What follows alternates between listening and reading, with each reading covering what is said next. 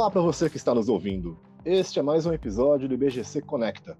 Eu sou Fernando Damasceno, coordenador de conteúdo do IBGC. Fique conosco. Um dos grandes desfechos da 27ª edição da Conferência da ONU sobre o Clima, a COP27, realizada no Egito em 2022, foi o consenso dos participantes sobre a criação de um fundo para ajudar os países em desenvolvimento mais afetados por desastres causados pelas mudanças climáticas. Além disso, em busca de ações para frear o aquecimento global e implementar mudanças efetivas rumo à resiliência climática, governos, empresas, cientistas, organizações da sociedade civil e ativistas estipularam, durante a COP27, regras financeiras para esse fundo, atreladas às metas do Acordo de Paris.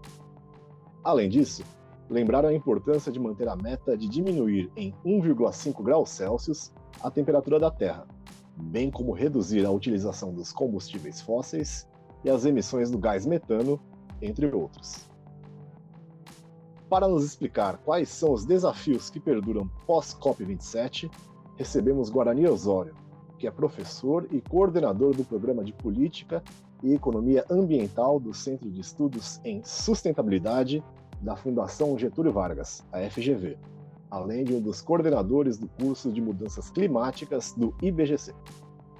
Olá, Guarani, seja bem-vindo. É um prazer recebê-lo neste IBGC Conecta. Obrigado pelo convite e cumprimento a todos que estão nos ouvindo. Guarani, quais foram os principais resultados da COP27? Olha, a gente pode olhar a COP27 sobre diferentes prismas. Acho que primeiro é importante considerar que a conjuntura internacional em que essa COP ocorreu. Nós estávamos vindo de uma pandemia prolongada, de uma guerra na Ucrânia, que é um cenário mais adverso do que o que ocorreu na COP do ano passado.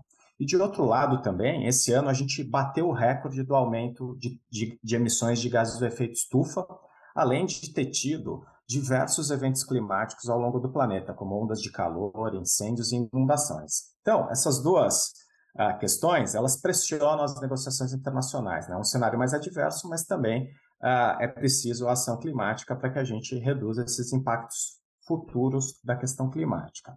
E aí a gente, sobre o prisma mais positivo, eu acho que você até destacou na sua fala, né? O grande resultado da COP27 foi a criação de um fundo de perdas e danos, né? Essa criação desse fundo, que depois de décadas de reivindicações por países mais vulneráveis, esse fundo foi criado, pelo menos no texto do acordo que foi feito. E uh, essa é, um, é, um, é uma questão positiva, porque Aqueles causadores do problema, que são os países desenvolvidos, que os, mais, os países que mais emitiram gases de efeito estufa, são os causadores do problema. E aqueles que não causaram o problema são aqueles que mais estão sofrendo os efeitos da mudança do clima. Então, esse fundo vai ajudar a fazer com que quem causou o problema possa ressarcir aqueles mais vulneráveis e que estão sofrendo esse problema.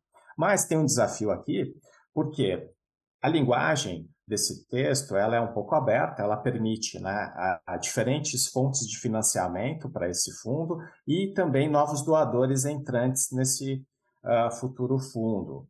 Essa linguagem ela é mais aberta para que se possibilite um acordo, né? E era uma requisição dos países desenvolvidos de que eventualmente países emergentes também devessem, devessem aportar recursos nesse fundo. Então, como essa linguagem ficou aberta, é, futuramente essa discussão vai ser feita. Além disso, vai ter que ser criadas as regras de operacionalização desse fundo. Então, foi criado um comitê para orientar esses trabalhos, para que se crie as regras para que esse fundo tenha sustentação e que ele possa funcionar ao longo do tempo e que receba os, os aportes devidos. Uh, então, essa foi, eu poderia dizer que essa foi uma COP que teve muito mais sucesso para lidar com os impactos da mudança do clima do que com as suas causas.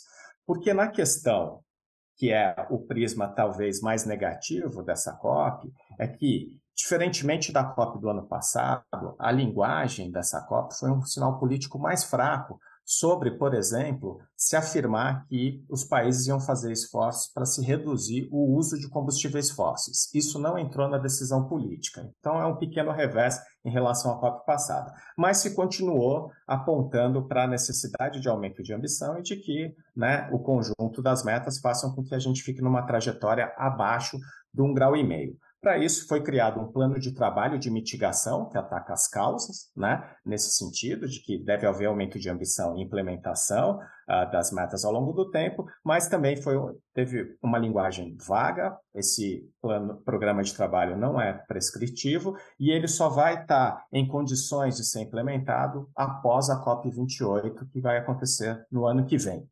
E por último, eu poderia citar também que a gente teve um, um, avanço, eu diria, modesto sobre os instrumentos de mercado previstos no Acordo de Paris, no artigo 6 do Acordo de Paris, que vai completar sete anos, e a gente ainda não tem as regras que consigam fazer com que esse instrumento de mercado, ou seja, o mercado de carbono internacional, possa funcionar com integridade ambiental e transparência.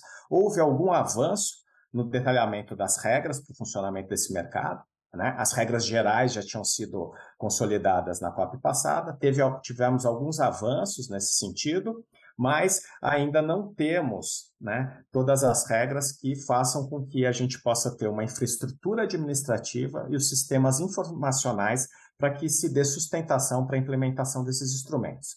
E aqui eu queria fazer né, um destaque que essas negociações internacionais costumam ser um pouco mais demoradas, mas esses instrumentos de mercado, ou seja, mercados de carbono regulados, já existem em diversas jurisdições ao longo do planeta. Né? A gente tem 68 instrumentos de preço em países que estão implementando esses instrumentos para cumprir suas metas climáticas. E, em paralelo, a gente tem o um mercado voluntário de carbono acontecendo também. Então, é importante acompanhar as negociações internacionais, mas coexiste também né, outros instrumentos de mercado, esses nas jurisdições dos países, e o mercado voluntário de carbono. Então, as empresas têm que ficar com o radar ligado e monitorando todos esses instrumentos, buscando né, os riscos e as oportunidades de todo esse processo que está acontecendo nesse momento. É, Guarani, a lista de desafios que temos pela frente é realmente impressionante. Obrigado pelo, pelo resumo que, que você fez. Né?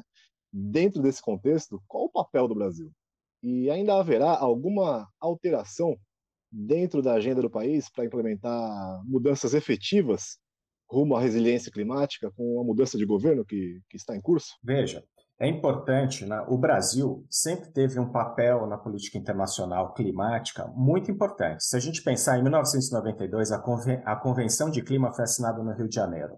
O protocolo de Kyoto teve uma participação do Brasil muito importante para fechamento desse acordo. Depois nós tivemos um papel do Brasil nos acordos de Copenhague e no acordo de Paris também. Então, o Brasil desempenha, em diferentes governos, desempenhou né, um papel importante na liderança, na articulação para que os acordos acontecessem e a agenda avançasse no âmbito internacional. Esse é um lado e a gente precisa retomar uh, essa posição de liderança novamente. De outro lado, o Brasil é uma potência ambiental comparativa né, com outros países. Nós detemos a maior floresta tropical do planeta, né? a maior parte da Amazônia está no Brasil. O Brasil tem um grande potencial de energias renováveis, de bioeconomia. Então, o Brasil né, é visto como um grande player na questão climática e ambiental. Então, o discurso parece aí, com a mudança de governo, ele mudou, né? Ele mudou lá na COP, Uh, tem um discurso de que a política de clima vai ser central no governo vai ser transversal, vai estar ligada ao alto nível de governo, e aí, né, o desafio é fazer com que esse discurso agora, que mudou né, para dizer que vai ser uma questão central, é fazer com que esse discurso se concretize uh, uh, uh, e que a gente consiga implementar as metas brasileiras. E para isso, o Brasil vai ter um grande desafio, porque a gente vai precisar criar um pacote de instrumentos robusto né, para que a gente implemente as metas do Brasil. Isso vai precisar de um sistema de informações de gás de efeito estufa, vamos precisar de instrumentos para lidar com o desmatamento, um instrumento de preço Né? O Brasil vai ter ou não vai ter um mercado de carbono regulado? Isso a gente já tem discussão na Câmara dos Deputados, no Senado, o próprio Ministério da Economia né, e antes Ministério da Fazenda já tem posições sobre esse tema, a academia e os outros atores da sociedade, empresas e associações setoriais já têm posicionamento sobre esse tema, já está bastante maduro. Então, para que isso tudo possa ser concretizado, vão ter que ser criados instrumentos para que o Brasil consiga dar sustentação para sua política de clima ao longo do tempo. E o grande desafio também é que isso tudo fique ligado ao alto nível de governo. Porque a questão climática sempre teve mais ligada a, a, ao ambiente técnico, e a gente precisa que isso seja elevado ao mais alto nível uh, do governo e que essa seja uma política transversal para fazer com que o Brasil faça com que essas vantagens comparativas se tornem de fato vantagens competitivas e que a gente possa ser né, aquele país que colabore nas soluções climáticas internacionais. Muito bem, Guarani. Vamos aguardar né, para ver de que maneira o Brasil se posicionará durante os próximos anos. Para encerrarmos, é, qual o papel das empresas na agenda sobre o clima e quais desafios devem ser priorizados pelos líderes empresariais? A pergunta é importante. É, eu destacaria primeiro que a gente falou sobre as negociações internacionais, né, sobre o papel de políticas públicas. Em geral, governos são mais lentos para conseguir fazer com que essa estrutura caminhe para que a gente transite para uma economia de baixo carbono. Então, as empresas elas conseguem agir mais rápido e têm um grande potencial de catalisar ações para que essas transformações aconteçam. Né? E já é sabido que quanto mais se demorar, maior vai ser a conta climática no futuro. Então, essa é uma questão muito material para as empresas. As empresas já sabem, né, na sua grande parte, que estão sobre diversos riscos climáticos nas suas operações, riscos físicos da mudança do clima que afetam suas operações e os riscos da transição. Nós estamos em uma maratona, né, uma transição para uma economia de baixo carbono que quer ser neutra em carbono. É, então, tem uma série de riscos nessa transição, riscos reputacionais, de mercado, regulatórios, tecnológicos, em que a empresa precisa estar conectada com essa agenda, fazendo sua lição de casa, porque onde tem risco também vai ter oportunidade. Né? E o melhor aluno da classe nessa corrida vai estar mais bem posicionado, e essa, embora seja uma questão que é crucial a integridade ambiental, a gente está falando também de um assunto de competitividade para as empresas. E aí eu destacaria, então, lição de casa principal é manter esse tema na alta administração, integrado na governança das organizações. Né? A empresa, eu acho que deve prioritariamente saber quando, quanto ela emite de gases de efeito estufa, ter um diagnóstico completo, saber quanto custa reduzir as suas emissões para ter uma meta ambiciosa ter uma ideia e um estudo de qual seria o impacto de um preço de carbono para a empresa, engajar sua cadeia de valor, porque sem a cadeia de valor a gente não consegue uh, cumprir com os objetivos do Acordo de Paris, e ter os cenários climáticos para os territórios em que a organização atua. Então, eu acho que essas são algumas dos pontos importantes que a gente deve considerar por um ator que é muito importante para que essa agenda se acelere, se catalise ações e para que as transformações aconteçam em um tempo que nos permita fazer essa transição para uma economia de baixo carbono e para a neutralidade uh, de emissões da melhor forma possível para a sociedade como um todo. Ótimos insights, Guarani. Seguiremos acompanhando essa agenda. Obrigado por sua participação em nosso podcast. Muito obrigado e um abraço a todos. Recentemente, o Chapeuzinho Brasil, representado pelo IBGC no país, lançou o livro Governança Climática no Brasil: Contexto e Desafios dos Conselhos de Administração. O material reúne artigos assinados por organizações e profissionais líderes no estudo e na promoção da sustentabilidade no Brasil, com experiência e conhecimento sobre a temática ambiental, social e de governança. A publicação está disponível para download no portal do conhecimento. Para baixar, acesse conhecimento.ibgc.org.br. O IBGC Conecta de hoje fica por aqui.